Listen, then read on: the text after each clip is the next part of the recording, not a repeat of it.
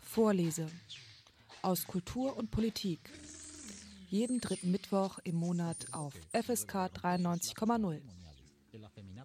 Ay, perdón. El afamado cantautor grabará.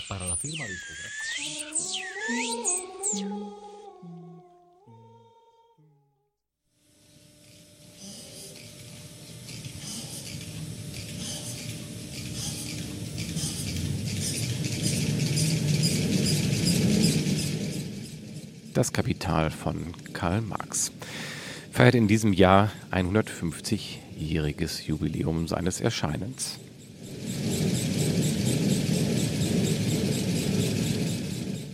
Kaum ein Werk hat solch einen Eindruck hinterlassen und hat es letztendlich zum UNESCO-Weltkulturerbe geschafft, wie das Hauptwerk von Karl Marx, das Kapital. Fast niemand auf der Welt hat es ohne einen Einführungskurs lesen können, weil es doch sehr verschwurbelt und komplex geschrieben ist, so dass es eben nicht die einfache Lektüre für den Arbeiter oder die Arbeiterin war. Auch 150 Jahre nach dem Erscheinen des Werkes hat sich daran nichts geändert. In der heutigen Sendung Vorlese aus Kultur, Wissenschaft und Politik widmen wir uns noch einmal dem Hauptwerk von Karl Marx, nämlich dem Kapital bzw. Ergänzungsbänden, die im Dietz Verlag erschienen sind. Der Dietz Verlag beschäftigt sich nun schon seit einigen Jahren damit, mit kleinen blauen Bändchen das Werk, das Kapital zu ergänzen und zu erweitern und das Leben, Lesen zu vereinfachen. Und zwar nicht aus der Feder von irgendwelchen Autoren, die eine Einführung schreiben, sondern der Originalautoren, nämlich Karl Marx und Friedrich Engels selbst. Herausgekommen sind die Bändchen Das Kapital 1.1 bis 1.5 im Dietz Verlag in Berlin und sie ähneln in der Aufmachung und in der Farbe exakt den großen Vorbildern, nämlich den MEW-Bänden, die der ein oder andere Bildungsbürgerhaushalt bei sich zu Hause im Regal stehen hat, aufs Detail, außer dass sie eben kleiner sind und im Taschenformat erschienen sind. In der heutigen Sendung ist Ingo Stützle zu Gast. Ingo Stützle hat, kann man sowas nennen wie eine Koryphäe im Bereich Karl Marx oder das Kapital. Er hat selbst diverse lange Jahre als Teamer gearbeitet für Kapitaleinführungskurse, hat diverse andere Veröffentlichungen herausgegeben zum Themenkomplex und ist halt auch ein Mitherausgeber dieser fünf kleinen Bändchen. Karl Marx, das Kapital 1.1 bis 1.5. Um diese fünf Bände soll es hier in der nächsten Stunde der Sendung Vorlese gehen. Ja, guten Abend, Ingo Stützle. Hallo. Wir haben ja heute den Schuber bzw. die darin enthaltenen fünf kleinen Bändchen, das Kapital 1.1 bis 1.5 am Wickel. Kannst du zu Beginn kurz etwas erzählen zu dem Hintergrund, warum der Dietz Verlag nochmal so, das so kleine Taschenbücher zum Kapital rausgegeben hat und auch wie dein persönlicher Zugang zu der Thematik aussieht? Mein persönlicher Zugang, ähm, ich habe jetzt den letzten Band mit herausgegeben, das Kapital 1.5. Habe äh, über viele Jahre hinweg in Berlin Kapitallektüre-Kurse gemacht, die äh, wirklich sehr gut besucht waren und nicht erst seit der Krise 2008. Also da melden sich wirklich jedes Jahr 100 Leute an, die dann den ersten Band lesen wollen. Und dann haben wir dann inzwischen wirklich mehrere Kleingruppen mit vielen Teamern, dass wir nicht zu 100 kann man natürlich keinen Kapitalkurs äh, machen. Und ähm, das ist sozusagen mein Hintergrund, dass ich, so, man kann es vielleicht sagen, aus dieser Kapitallesebewegung so ein bisschen ähm, komme und habe jetzt den letzten Band mit rausgegeben. Ähm, der erste Band, Kapital, also dieses 1.1, der ist 2009 entstanden.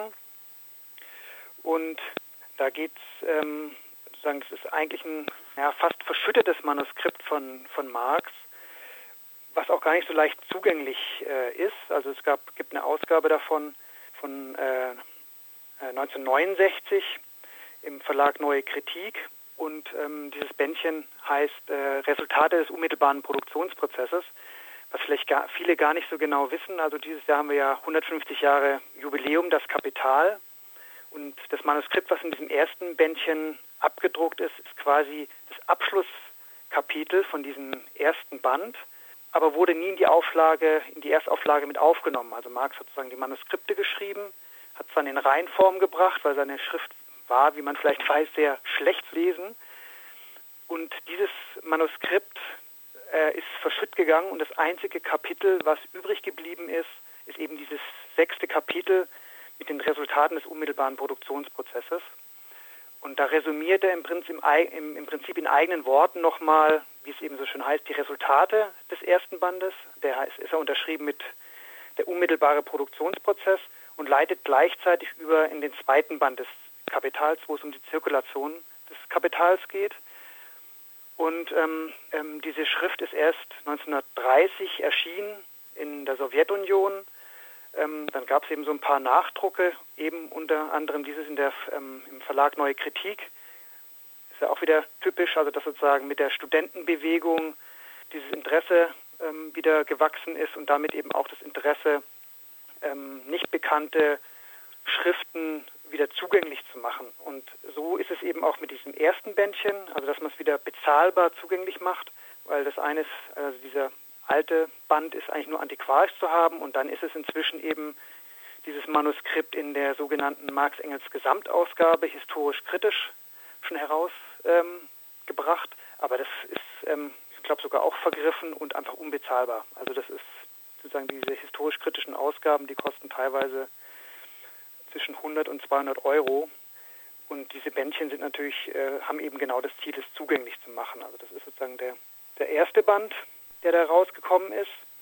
Und der zweite genau. Band. Bleiben wir noch mal kurz bei ja. dem äh, Kapital 1.1 ruhig, äh, weil man ja doch noch mal ein bisschen aufdröseln muss, weil Hörer und Hörerinnen das ja nun nicht so direkt vor Augen haben. Also zum einen hast du schon gesagt, es ist also ein Bändchen, ein Kapitel, was in dem klassischen MEW 23, in diesem berühmten blauen Bänden, im 23. ist das Kapital enthalten.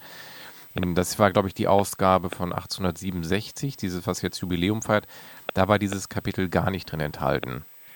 Genau, also da war das Kapitel nicht drin ähm, und auch, ähm, also überhaupt, also sagen, muss man unterscheiden zwischen dem der Ausgabe, die vor 150 Jahren erschienen ist und die, die wir als MEW 23 kennen, weil die ist nämlich angelehnt an die vierte Auflage, die Engels rausgegeben hat, 1890.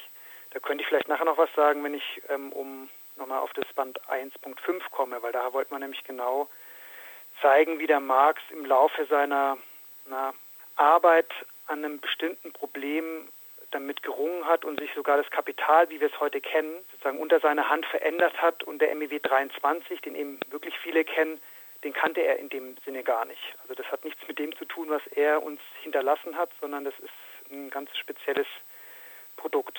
Aber genau dieser 1.1, also die Resultate des unmittelbaren Produktionsprozesses, dieses Kapitel wurde nicht gedruckt, ähm, wurde nicht zu Marx-Zeiten gedruckt, hat Engels nicht herausgegeben. Das lag quasi lange Zeit im, dann, dann im SPD-Archiv, ist dann in den 20er Jahren in die Sowjetunion gekommen und wurde dann dort von der sozusagen aufbereitet und dann erst 1930 ähm, veröffentlicht. Und wenn man dann natürlich die Geschichte vor Augen hat, also 33 Nazi-Deutschland, Zweiter Weltkrieg, dass dann sozusagen so eine Schrift ähm, auch wenn sie zugänglich war, eigentlich ähm, jetzt nicht unbedingt die relevanteste Schrift war, kann man sich ja denken.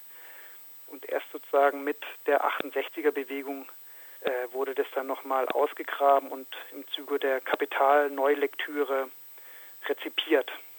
Und du hast es eben gesagt, genau, es ist in der, in der Mega enthalten, aber mir ist noch eingefallen, neben dann, dass der Preis natürlich auch da eine Rolle spielt und man das nicht einfach so kaufen kann, weil es irgendwie, glaube ich, 200 Euro oder irgendwas um den Dreh kostet, ist die Mega zeichnet sich ja auch dadurch aus, dass sie die Texte in der Originalversion ähm, druckt, sodass es einfach für den Leser und Leserin der heutigen Zeit ja auch gar nicht mehr einfach zu lesen ist, weil es den Rechtschreibregeln von vor 150 Jahren folgt. Genau, ja genau. Also man liest dann Wert mit TH und Ware mit 2a. Ich glaube, damit könnte man dann oft noch, würde man zurechtkommen oder sich einlesen.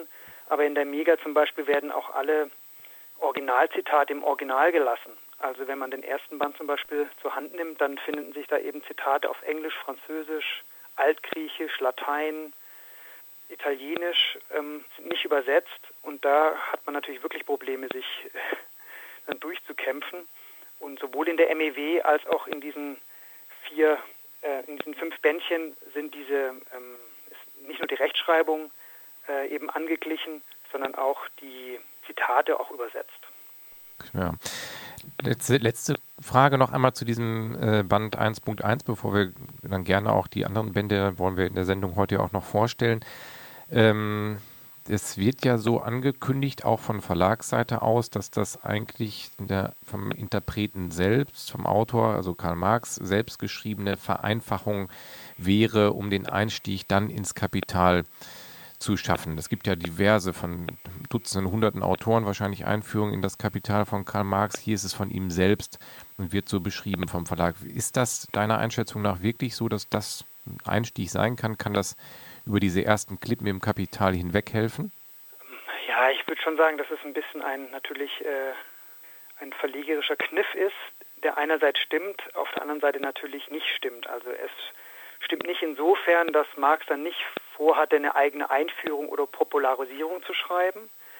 Also stimmt natürlich so nicht, aber ähm, wie vorher gesagt, er resümiert da selber eben die Resultate der äh, Seiten davor. Also er fasst nochmal zusammen, was ist denn eigentlich das Resultat des unmittelbaren Produktionsprozesses ähm, und leitet dann in den zweiten Band über. Und insofern ist es auf jeden Fall ähm, eine, eine, eine gute Einführung, um auch ein sagen wir mal so, den Respekt vor dem ersten Band äh, zu brechen. Also weil oft hat, fängt man ja an mit den ersten Seiten, gerade wenn man es auch noch versucht, alleine zu lesen. Also ich bin dann daran gescheitert und habe dann sofort versucht, es eben in einem Lesekreis gemeinsam mit anderen zu machen.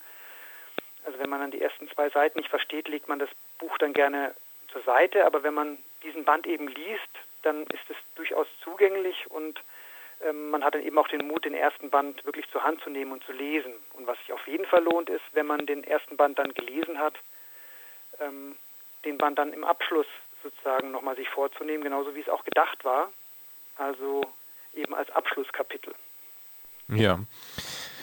Gut, dann würde ich überleiten zu dem zweiten Bändchen, der äh, auch als Einzelausgabe übrigens erschienen ist. Man muss ja nicht den Schuber kaufen im Dietz Verlag, sondern jetzt zum Jubiläum sind diese fünf Bändchen in so einem Schuber rausgekommen. Es ist insgesamt etwas preisgünstiger als die Einzelbände. Da können wir am Schluss der Sendung nochmal drauf eingehen. Das Kapital 1.2 beinhaltet den Text die sogenannte ursprüngliche Akkommodation. Da kann ich mich dran erinnern, dass es das auch schon zu DDR-Zeiten in diesen kleinen gelben Bändchen, bü kleine Bücherei des Marxismus-Leninismus gab. Und Marx beschreibt ja in dem äh, Kapitel ein, die Frühgeschichte des Kapitalismus, nämlich beantwortet die Frage, wo, wieso konnte der sich durchsetzen, wo kamen eigentlich die Reichtümer her, auf denen er aufbaute. Ist das richtig oder wie würdest du diesen Band umschreiben? Er ist ja auch Teil der, des Kapitals selbst, dieses Kapitel. Genau, also das ist ähm, quasi eine Auskopplung ist das 24. Kapitel vom ersten Band. Und äh, wenn du jetzt gerade gesagt hast, da fragt, stellt er sich die Frage, wo kommt der Kapitalismus her? Ist man zum Beispiel in Kapitalkursen dann immer äh, ziemlich schnell bei der Frage, hm, also wenn er jetzt hier auf die Geschichte des Kapitalismus eingeht, warum ist es eigentlich nicht ähm, am Anfang? Also man könnte ja denken, man fängt historisch an, wie hat sich der Kapitalismus durchgesetzt und analysiert dann äh, die Frage, wie funktioniert er eigentlich? Und Marx macht es genau umgekehrt. Also er fängt eben an mit den ähm, sozusagen nach Funktionsweise und der, der Form des Kapitalismus, guckt er sich an, wie funktioniert eigentlich das, das Kapital, was macht, den, was macht den Kapitalismus kapitalistisch. Und erst am Ende des ersten Bandes kommt er eben auf die Frage, ähm, wie ist er historisch in die Welt ähm, gekommen. Und das macht eben durchaus Sinn, dass er sich erstmal anguckt, was macht den eigentlich aus, den Kapitalismus, um dann quasi einen ähm, na, Kriterien zu haben, ähm, was muss ich mir eigentlich in der Geschichte angucken. Und das ist eben wesentlich äh, dieser sogenannte doppelt freie Lohnarbeiter, der frei ist von Produktionsmitteln, aber auch frei von persönlichen Abhängigkeits- und Herrschaftsverhältnissen. Ähm, wie ist der eigentlich entstanden als Figur, der, dann eben als Lohnarbeiter oder Lohnarbeiterin ausgebeutet werden kann? Und das guckt er sich dann am Beispiel von, von England an und ähm, ist somit quasi der Abschluss des ersten Bandes. Er geht dann nochmal im letzten Kapitel dann nochmal auf die Kolonialgeschichte ein bisschen ein. Und die Motivation, also der Band ist auch 2009 äh, erschienen, den Band zu veröffentlichen, ist die Marx Herbstschule, die seit jetzt über zehn Jahren äh, einmal im Jahr in Berlin stattfindet. Und auch dieses Jahr wieder dann zum Jubiläum 150 Jahre Kapital. Und da haben wir äh, damals genau dieses Kapitel als Grundlage unserer äh, Workshops genommen. Und meistens ist ja dann so, wenn man so, ein, na, so, ein, so ein, quasi eine Mini-Konferenz, äh, da macht man immer einen Reader. Man kopiert dann Un Unmengen an Papier. Und da war dann eben die Idee, warum äh, Papier kopieren, wenn man eben also dieses Kapitel auch auskoppeln kann und eben auch na, unabhängig vom Kapital lesen kann als eine Geschichte der Entstehung des Kapitalismus. Da habe ich noch mal eine Interessensfrage. Also ich kann mich auch daran erinnern, dass es natürlich manche Sachen sind ja auch ewig her. Also wie du gerade schon sagtest, es da vor allen Dingen um diese hm, frühkapitalistische, vorkapitalistische Anreicherung in, am Beispiel Englands geht. In welcher Art und Weise spielt denn die Kolonialzeit eine Rolle? Du hast es eben angedeutet, weil das ist mir jetzt in Vorbereitung nochmal durch den Kopf gegangen, dass ich gedacht habe, Mensch, das war ja auch über zum Teil mehrere Jahrhunderte eine direkte, äh, wirklich brutale Ausplünderung von sowohl materiellen als auch menschlichen Reichtümern. Ähm, ist, spielt das auch eine Rolle in diesem Kapitel oder ist es vor allen Dingen an dem äh, Beispiel de, dieses doppelt Freien in, in England und diesem Landraub in England begründet? Also es geht vor allem um England also weniger die Kolonialzeit, äh, weniger den, der Kolonialismus oder irgendwie die imperialistische Phase. Also ihm geht es da schon eher um, um England, wie eben diese doppelt freie Lohnarbeiter in die Welt gekommen ist, also indem man die Menschen, die Bauern vertrieben hat, Eigentum durchgesetzt hat und so weiter. Und ähm, interessanterweise, da merkt man vielleicht auch, warum es wieder ganz gut ist, es in so einem Extrabändchen zu machen, ähm, das Kapital hat quasi mehrere Schichten, also ähm, erste Auflage, zweite Auflage, dann hat Marx eine französische Übersetzung ähm, mitbegleitet und hat genau dieses Kapitel zur sogenannten ursprünglichen Akkumulation überarbeitet. Ähm, und die ähm, Passagen aus der französischen Auflage sind teilweise eingearbeitet worden von Engels. Und da, ähm, wenn man sich dann zum Beispiel äh, vergleicht, die französische Auflage mit der Erstauflage oder der Zweitauflage sieht man eben, dass genau diese Frage des Kolonialismus oder Staatsverschuldung ähm, durchaus eine Rolle spielt. Also dass ähm, bestimmte, ähm, bestimmtes, bestimmte Reichtümer, die zum Beispiel in, in Amerika angehäuft wurden, ähm, dann plötzlich als scheinbar unschuldiges Startkapital äh, in England wieder auftaucht. Ihr hört die Sendung Vorleser auf FSK 93,0 und zu Gast ist heute Ingo Stützle, der einen Band der fünf Bände, das Kapital 1.1 bis 1.5 im Dietz Verlag erschienen, mit herausgegeben hat. Ja, und äh, mit Ingo habe ich jetzt die ersten beiden Bände schon genauer betrachtet. Wir können jetzt die Überleitung machen zum Kapitalband 1.3. Das sind Briefe über das Kapital, die soweit ich mich erinnern kann, auch schon im Dietz Verlag in DDR-Zeiten in so einem kleinen Bändchen entstehen, äh, erschienen sind, dann natürlich in Vergessenheit geraten worden sind und jetzt wieder als Einzelband rauskommen. Wie kommt man dazu, diese Briefe zu veröffentlichen zum Kapital zwischen Engels und Marx in erster Linie, nehme ich an? Ja, sind auch natürlich ähm, andere Korrespondenzen abgedruckt. Also äh, Louis Kugelmann zum Beispiel, Freund von Marx, den er auch aufgesucht hat, als er das Manuskript äh, nach Hamburg gebracht hat, vor 150 Jahren. Ähm, naja, die Briefe sind natürlich alle in der MEW ähm, zu finden, aber also wer guckt schon sozusagen diese ganzen Briefe durch, wenn man sich eben dann vornehmlich fürs Kapital interessiert und wenn man ähm, na, die Genese im Prinzip des Kapitals, also Marx hat ja verschiedene Entwürfe geschrieben oder Ideen gehabt, wie er sich diesem Gegenstand ähm, na, nähern kann. Da wären natürlich die Briefe sind insofern relevant, dass er da immer wieder Ideenskizzen ähm, anderen mitteilt. Also gerade zum Beispiel Kugelmann, dann im Dezember 62 taucht das erste Mal das Kapital als eigenständiges Werk auf. Davor hatte er nämlich ganz andere Ideen, wie er das aufziehen kann. Und wenn man sich fürs Kapital interessiert, dann kann man eben in dem Band, naja, sich mal angucken, ähm, wie hat er das gegenüber anderen na, skizziert, was er da macht, ähm, mal auch was zusammengefasst. Ähm, Im Kapital finden sich keine längeren Ausführungen zur Methode. Da streitet man sich ja auch in, gerade in Kapitalkursen lange, was ist das jetzt hier für eine Methode. Gibt es eben auch ähm, sagen, einige Ausführungen zur Methode oder zumindest Hinweise.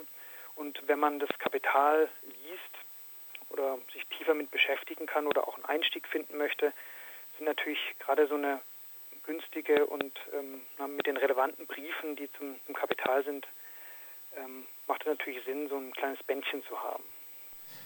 Und es ist ja auch so, dass äh, der, im Vorwort wird es ja auch nochmal erwähnt, dass äh, man das in der heutigen Zeit, in der Welt der E-Mail und SMS kaum sich vorstellen kann, wie wichtig Briefe gewesen sind. Wenn man diese Regalmeter MEWs sieht, 40 Bände, dann sind ja, glaube ich, fast, fast 20, ähm, das passt nicht ganz, aber 10, sage ich mal, beinhalten ja die Korrespondenz zwischen Marx und Engels auch in den MEW schon wahrscheinlich in der Mega dann noch weitaus ausführlicher.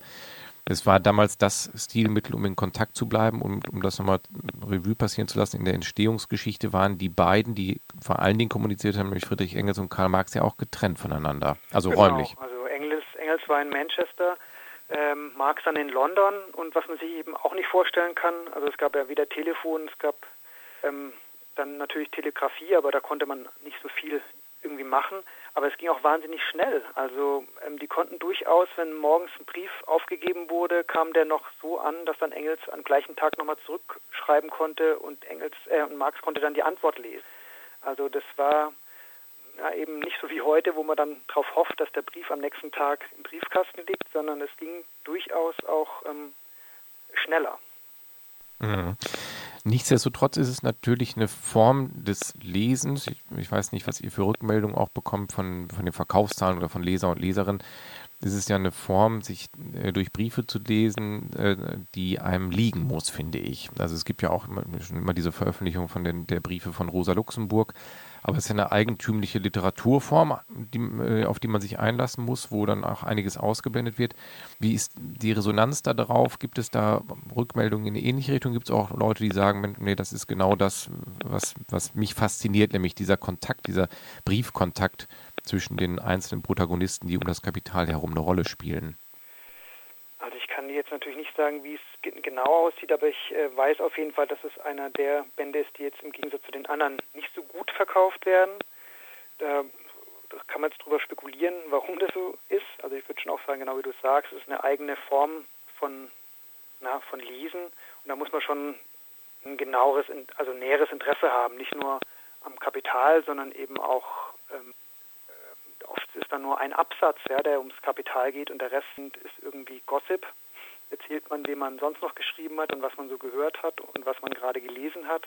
Und klar, das äh, gehört im Prinzip im Rahmen von, von biografischer na, Forschung oder in Biografien zum Beispiel liest man ja doch sehr viele Auszüge aus den Briefen. Aber natürlich ähm, ist es schon nochmal was, was ganz Eigenes. Und gibt jetzt auch kein klares Erkenntnisinteresse oder kein, na, kein äh, Detektiv, der einem Mörder hinterher spielt, der einem dann sozusagen durch das Buch zieht, sondern da muss man schon auch mehr Interesse mitbringen, so ein Band zu lesen. Und ich glaube, wenn ich wenn man so durchblättert durch den Band, dann braucht man auch ein, höheres geschichtliches Wissen, weil einige natürlich ist Engels bekannt, aber Siegfried Meyer aus aus London, äh, aus New York oder Ferdinand Lassalle ist, das ist noch irgendwie ein Begriff, aber da, da, das weicht schon ab von dem, wenn man, wo man so dran denkt, wenn man an Marx und Engels denkt, ähm, Adolf Sorge zum Beispiel, also da, man müsste sich wahrscheinlich auch reindenken in das, mit wem die dort dann jeweils kommunizieren und welcher geschichtliche Hintergrund dahinter steht. Natürlich, also im, im Anmerkungsapparat wird dann schon noch versucht, es auch eben einzufangen. Das ist ja beim Kapital eben auch so, ne, dass äh, Begrifflichkeiten oder gerade Namen man nicht weiß, wer das eigentlich ist. Das wird dann zwar erklärt, aber wenn dann da nur steht, ähm, Aktivist der ersten Internationalen oder Revolutionär von 1848, der dann nach in die USA ausgewandert ist, dann muss man natürlich wissen, ah, was war 1848, was war die erste Internationale. Also natürlich ähm, versteht man mehr, wenn man äh, na, das so ein bisschen auf dem Schirm hat, was ab, ab 1848 ähm, passiert ist. Mhm. Ganz kurz eine Zwischenfrage, die mir durch den Kopf geht, bevor wir dann in, zu dem nächsten Band vielleicht überleiten. Die Idee vom Verlag war, jetzt diesen Schuber rauszubringen, das Jubiläum. Aber ähm, wie, wie ist da so deine Einschätzung? Kommt das gut an oder greift man nicht vielleicht dann doch eher zum Einzelband, der einen wirklich äh, genau auch interessiert? Ähm, wobei beim Preis natürlich lohnt es dann eher zu dieser Box zu greifen. Ja, ich glaube schon auch, dass, äh, dass die Idee war, dass man dann jetzt zum Jubiläum alle Bände nochmal bekannter macht und eben auch für einen, na, einen Kampfpreis auch anbietet, also für 30 Euro diese fünf Bändchen zu verkaufen. Also da kann man eigentlich fast nichts falsch machen. Ähm, und natürlich ähm, jetzt sehr gut weggegangen ist eben der 1.5, der wirklich explizit auf die Erstauflage äh, reagiert. Und ja, also ich, was sozusagen den Verlag da das ähm, Interesse war, würde ich schon eben sagen, dass sie es versucht haben, nochmal so zusammenzubinden, diese Bände und eben auch abzuschließen. Also ich glaube, diese Reihe wird in der Form auch nicht ähm, weitergeführt. Gut, kommen wir doch direkt zum ähm, Band 1.4. Das, da steht jetzt drüber Karl Marx, das Kapital 1.4, weil es diese Reihe ist, aber der Untertitel zeigt schon, wer es geschrieben hat, nämlich Friedrich Engels über das Kapital.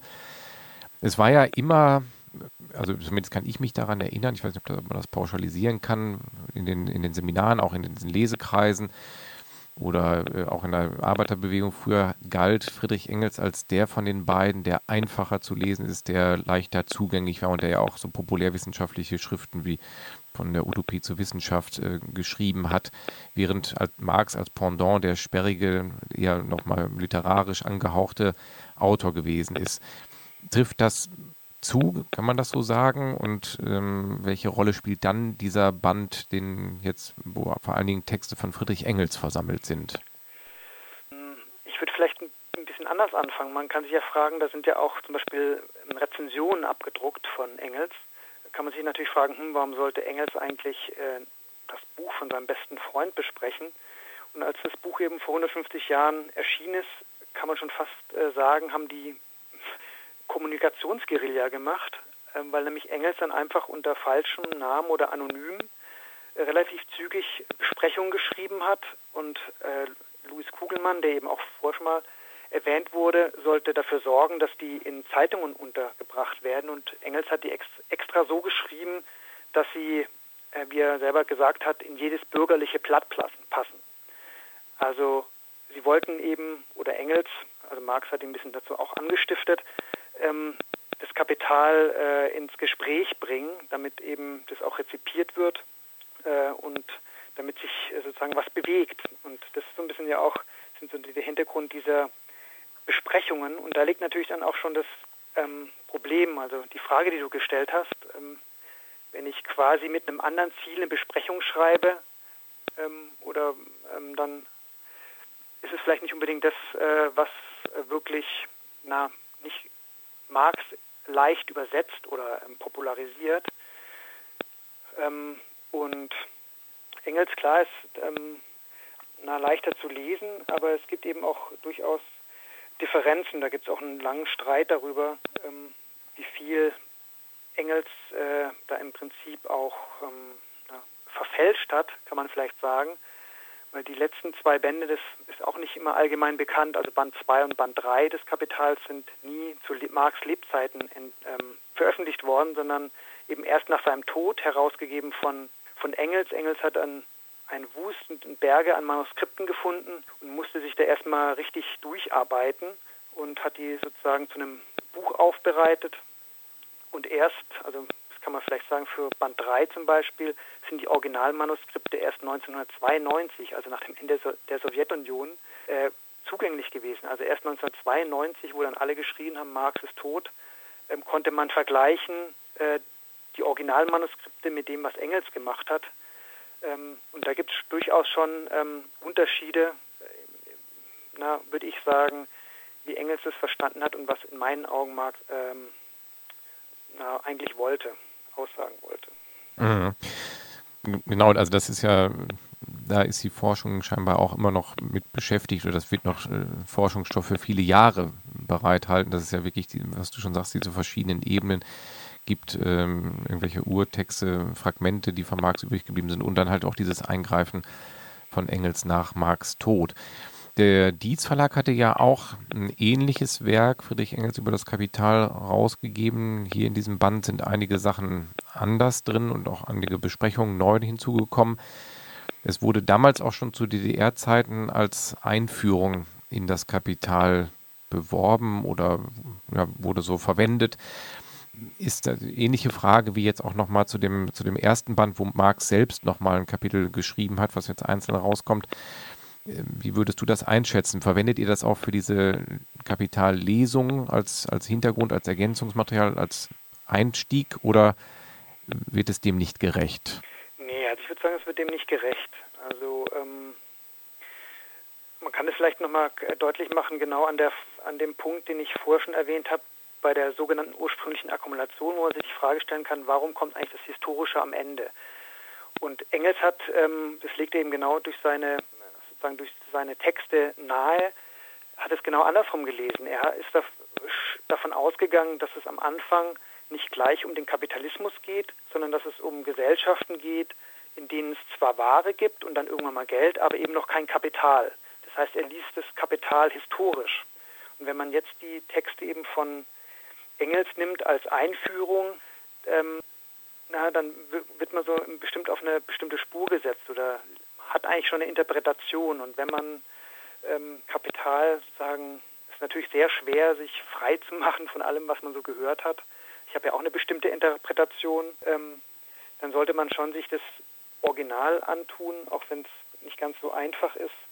Und klar ist es, also seit, also auch schon zu Marx Lebzeiten wurden Einführungen und Popularisierung geschrieben, ähm, kann man sozusagen das auch verstehen, dass es versucht wird, ähm, na, einen, Ein einen, Einstieg zu finden in ein Buch, was wirklich ähm, ja, viel Zeit und Arbeit braucht, um sich da durchzuarbeiten. Ja, und Campino leitet hier über was Visionäres.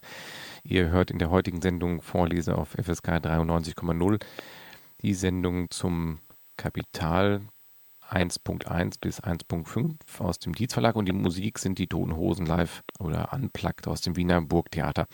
Und bei mir zu Gast ist immer noch Ingo Stützle. Wir haben jetzt schon die ersten vier Bände kurz umrissen des Bandes. Jetzt kommen wir abschließend zu dem Band 1.5, die Wertform.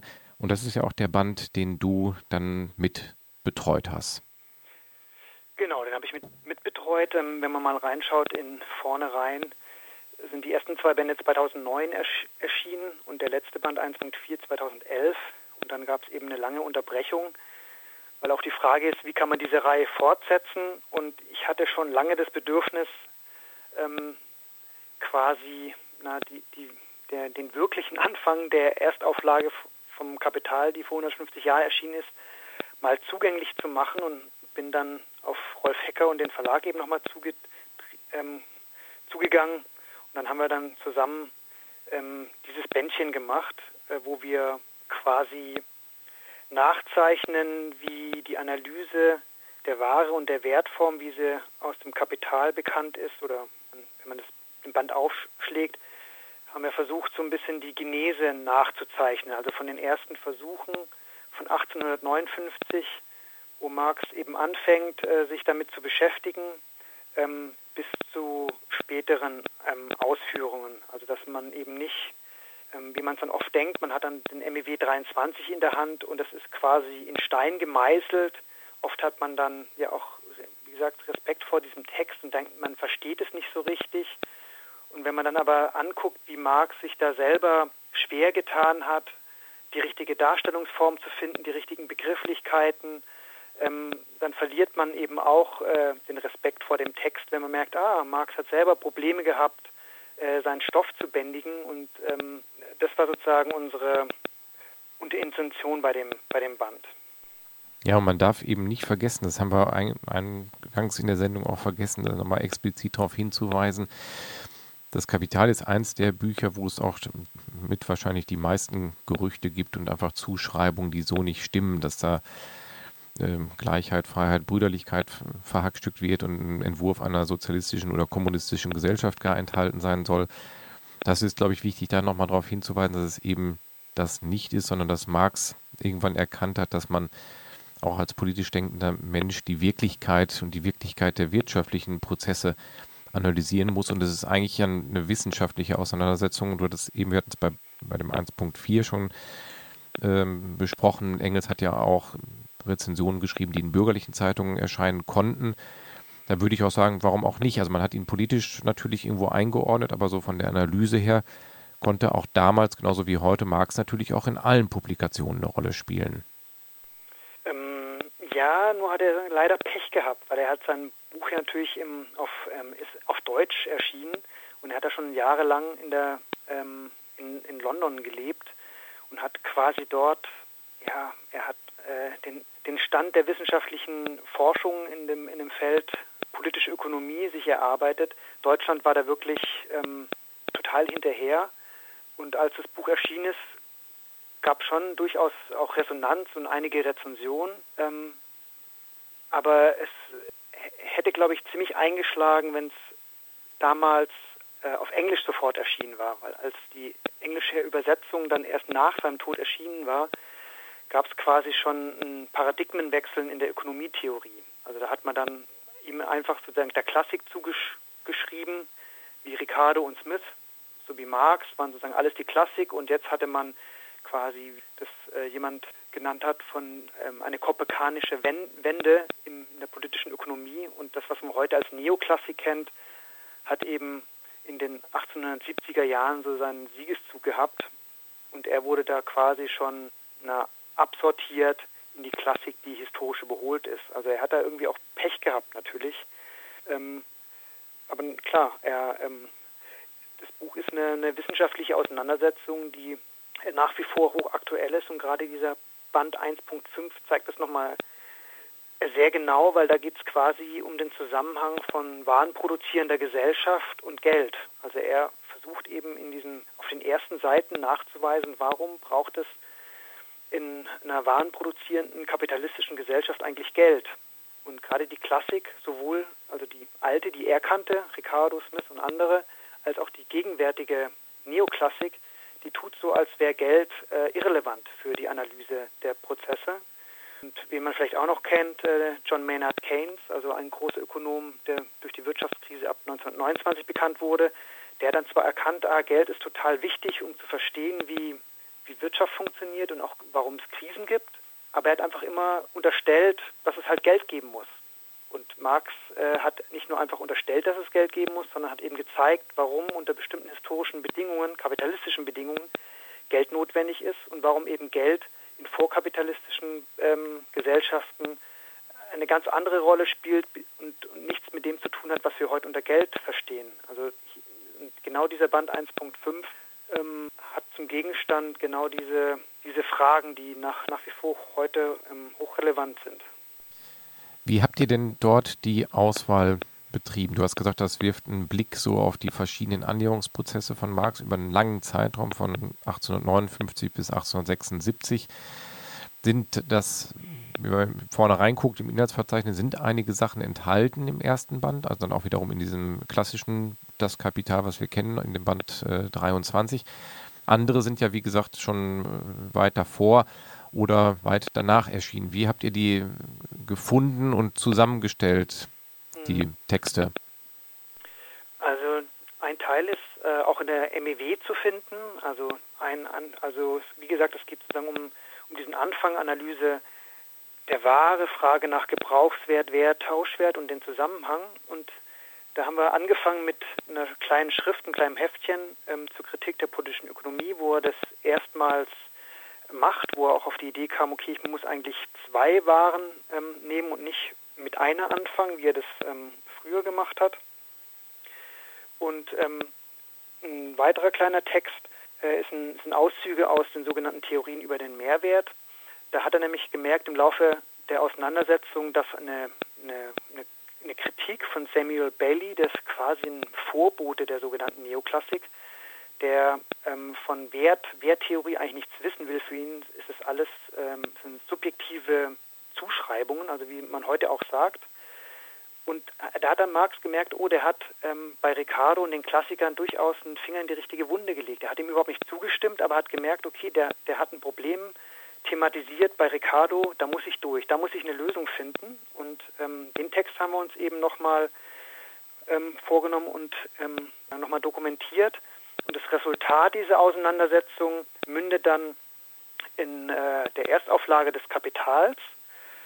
Und das ist eben auch eine nette Anekdote, weil du auch vorgefragt hast, äh, ob Engels der etwas zugänglichere ist.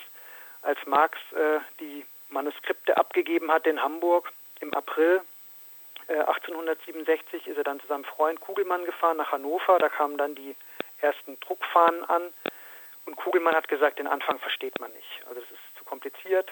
Dann hat er sich nochmal mit Engels rückgesprochen. Der hat auch gesagt, ja, ja, du, das ist viel zu kompliziert, du musst es irgendwie ein bisschen didaktischer aufbauen. Und dann hat eben Marx, während die Druckerpresse lief, ähm, noch einen Anhang geschrieben, ähm, um nochmal den Anfang äh, zu dokumentieren. Und diese beiden ähm, Texte haben wir ähm, auch abgedruckt. Und die findet man eben so nicht in der MEW 23, weil das äh, na, der Anfang der Erstauflage ist plus der Anhang. Und dann ein Text, ähm, der dann äh, entstanden ist im Rahmen, also Pariser Kommune und so weiter, äh, ist dann die Nachfrage nach dem Kapital ähm, sehr stark gestiegen. Eine Zweitauflage wurde nötig und Marx hat dann gemerkt, okay, wenn jetzt eine Zweitauflage nötig ist, kann ich ja nicht mit diesem Anfang und dem Anhang arbeiten. Ich muss es eigentlich nochmal aufbereiten. Und dann gibt es so einen Selbstverständigungstext, wo er sich überlegt, wie bringe ich die beiden ähm, Texte zusammen, wie kann ich das einerseits ähm, popularisieren oder na, einfacher machen, ohne ähm, an wissenschaftlicher Schärfe zu verlieren. Und diesen Selbstverständigungstext, der auch eben nur in der Marx-Engels Gesamtausgabe zu finden ist, den haben wir nochmal ähm, zugänglich gemacht. Und da war es besonders schwer, weil da eben da man sehr viel kommentiert und versucht es einzubinden, weil es ist quasi nur ein Selbstverständigungstext für ihn selber. Und ähm, das ist wirklich ähm, super, dass wir das hingekriegt haben, das mal zugänglich zu machen.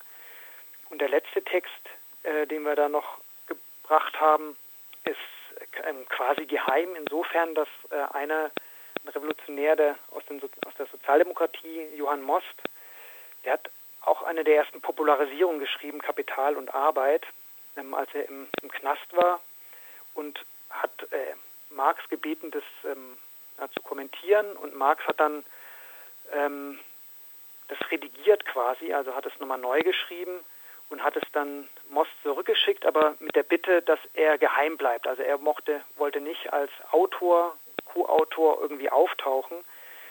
Und ähm, in dem Text sieht man dann zum Beispiel, ähm, wie er durchaus das, also wo Marx durchaus genau das macht, was ich vorher an Engels kritisiert habe, nämlich dass er ähm, es historisiert, also ähm, quasi das Kapital ein bisschen, also als Geschichte des Kapitalismus rekonstruiert.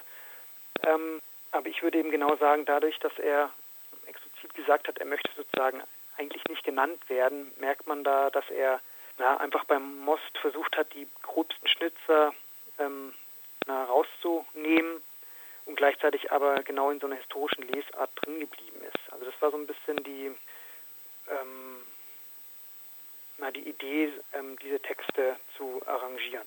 Ja, und das, der letzte Text, jetzt, den du gerade zum Schluss angesprochen hast, von diesem Johann Most, ist ja auch wirklich unglaublich äh, kurz und knapp eingedampft. Das sind ja wirklich äh, A, nur so ein paar Seiten und fassen eigentlich das, was Marx im Kapital ja über Seiten analysiert, nämlich also erstmal rausarbeitet, was eine Ware ist, wird hier jetzt wirklich sehr kurz und knapp dargestellt.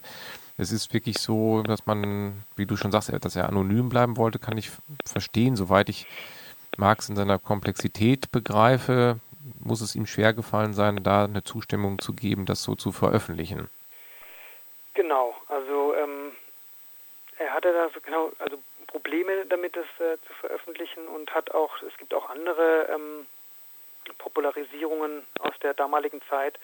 Und da gibt es ähm, von Marx eben die Aussage, dass die immer versucht haben, ähm, anstatt in eigenen Worten ähm, eine eigene Darstellung zu finden in ihrer Popularisierung, dass sie alle versucht haben, quasi äh, na, das Kapital nur zu kürzen das war sozusagen seine zentrale Kritik, also dass sein, das Kapital eben wirklich eine wissenschaftliche Darstellung ist, ähm, die genau ähm, die Form hat, die es seiner Meinung nach haben muss. Und wenn man dann sagt, okay, ähm, es macht ja auch Sinn, dass man sagt, das kann nicht jeder lesen, das ist zu kompliziert, man braucht auch eine kürzere Fassung, dass man dann aber wirklich Abstand nehmen muss von dieser Darstellungsform und einen Schritt zurückgehen und überlegen, okay, wie kann ich ähm, nochmal selbst eigenständig ähm, das Kapital zusammenfassen, da einführen, ähm, ohne eben an Marx ähm, Darstellungsform zu kleben.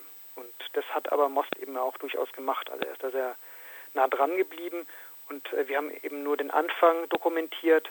Ähm, Most geht ja durchaus, das Buch insgesamt ist natürlich äh, länger, geht auch dann nicht nur auf den Anfang ein, sondern äh, eben durchaus auf das, was alles im Kapital danach auch kommt.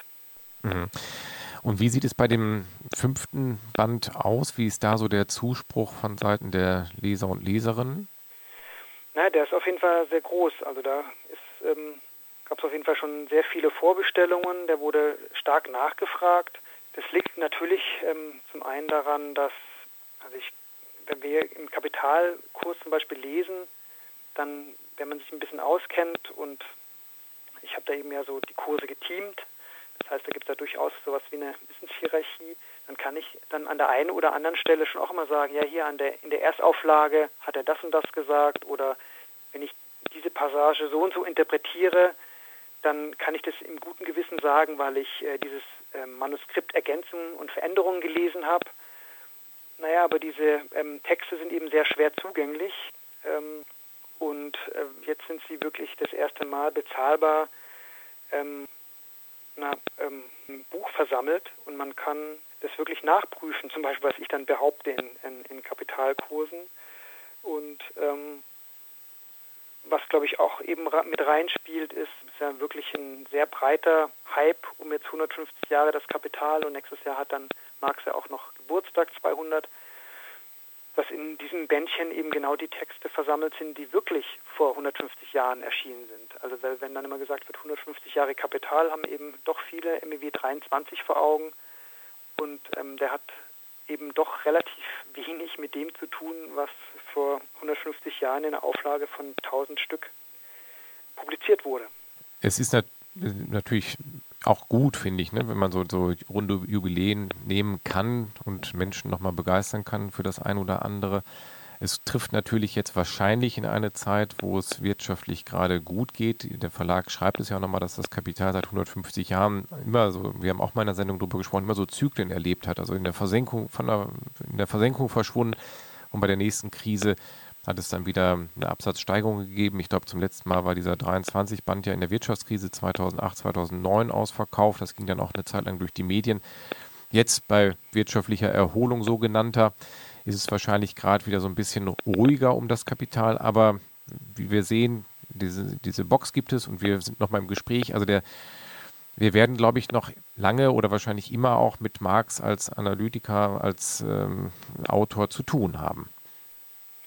Auf jeden Fall. Also solange, ähm, also der erste Satz des Kapitals, solange die kapitalistische Produktionsweise herrscht, werden wir nicht äh, um den Analytiker und Kritiker genau dieser Produktionsweise herumkommen, auch wenn es ähm, eine große Baustelle ist und ähm, wir sozusagen nicht uns einfach darauf ausruhen können, ähm, sagen, was er da geschrieben hat und sagen, ja, das ist alles richtig. Also man gerade, wenn man so verschiedene Texte zu zu der gleichen Frage versammelt, merkt man, wie er sich selber Prozess befunden hat wie viel wahnsinnig Literatur er immer eingesogen hat, wie oft er bereit war, sich zu korrigieren, zu verbessern. Sollten wir uns sozusagen nicht zurücklehnen und sagen, ja hier, wir haben unsere drei Bände, das ist quasi abgeschlossen, sondern ähm, sollte durchaus eine Motivation sein, ähm, auch ähm, na, selber weiterzudenken und diesen, dieser Fragestellung und dem Problem, dem ähm, Marx der Spur war, sozusagen zu folgen und äh, selber eigene Anstrengungen da zu unternehmen, das na, weiterzudenken. Da hast du einen wunderschönen Schlusssatz am Ende der Sendung formuliert. Und ich kann auch nur empfehlen, sich da mal reinzustürzen, sei es in dem Einzelband oder sei es in diesem Jubiläumsschuber. Und an dieser Stelle danke ich dir, Ingo, ganz herzlich, dass du hier Rede und Antwort zu diesen fünf Bänden gestanden hast und wünsche dir weiterhin frohes Schaffen bei der Thematik, jetzt auch bei der Herbstschule in Berlin. Und ich denke, wir hören voneinander, wenn es wieder mal irgendeine Veröffentlichung gibt. Ja, Vielen danke. Dank. Schönen Abend. Schönen Abend. Tschö.